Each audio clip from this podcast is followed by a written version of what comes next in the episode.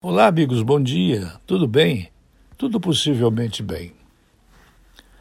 As projeções da queda do PIB brasileiro, que atingiram 9,7% no segundo trimestre, ficaram um pouco aquém das previsões eh, pessimistas que foram feitas eh, por eh, profissionais da mídia, por analistas econômicos de estações de televisão, de páginas de economia de jornais, revistas, emissoras de rádio. É, na rede de rádio Jovem Pan, da qual nós fazemos parte com a estação de FM em Londres, da Jovem Pan News em Rio do Sul, da Manda FM em Rio do Sul, nós tínhamos dito que talvez nós fôssemos atingir 12%, 13% de queda no PIB do é, primeiro trimestre. No entanto, apenas 9,7% no segundo trimestre.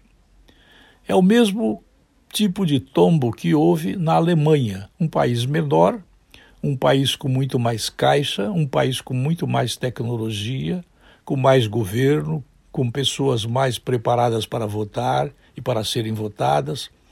Então, embora nós vamos passar eh, 10, 12 anos lutando para pagar essa dívida contraída, para não deixar as pessoas morrerem de fome com o desemprego, é, a queda do PIB não foi tão grande quanto se esperava.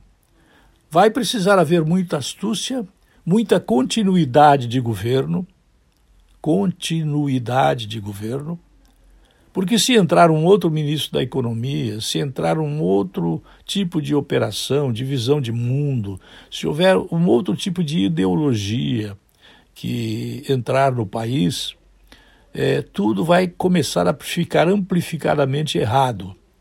Então, nós temos que saber votar no final do ano em prefeitos e vereadores, porque sabendo votar em prefeitos e vereadores corretamente, nós vamos compreender quão profundo e quão difícil é escolher um candidato que seja sério, correto, respeitoso, previdente e não seja irresponsável. Veja o que aconteceu com o juiz federal da famosa Escola da Magistratura Brasileira. Vejam só.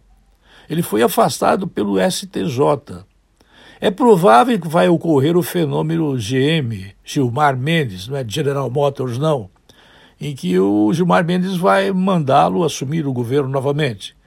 Mas se a decisão for agora colegiada, talvez haja o bom senso e um pouco de vergonha na face eh, dos ministros que chegaram ao STF por canais escusos. Vejam que lá dentro do STF tem um ministro chamado Barroso que ele teve a ousadia de, como advogado no passado, ele ter defendido e ganhado uma montanha de dinheiro para defender ninguém mais, ninguém menos do que Cesare Battisti, um terrorista. Ora, o advogado pode defender.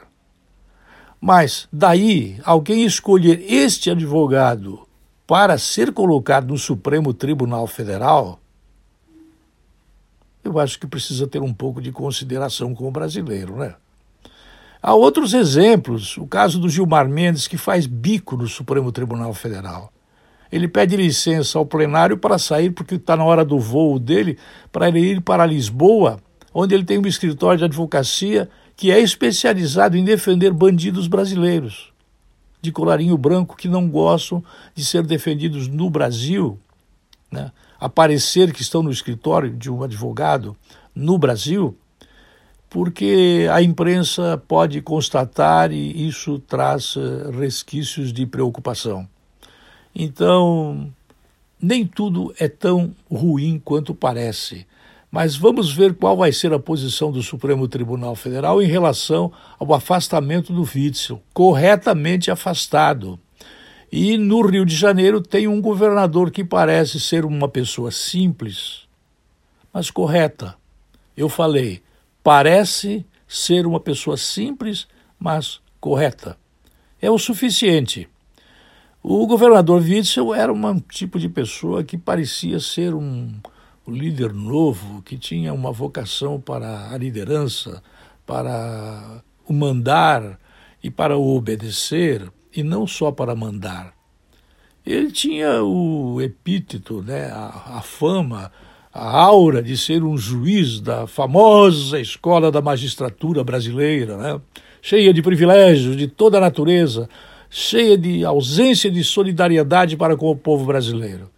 E, no entanto, fez esse papelão que envergonha os cariocas e envergonha os que olham de longe o que está acontecendo no Rio. É bem provável que vá para a cadeia mais um governador do Rio de Janeiro, que é a sede da famosa, mais importante fabricante do mundo de conteúdo, a Rede Globo de televisão. Quer dizer, é conclusivo a gente dizer que uma estação de televisão com o, o pedigree que possui o seu corpo de funcionários se preocupou apenas com a qualidade técnica do que ela transmite e não se preocupou com a qualidade do conteúdo do que ela transmite.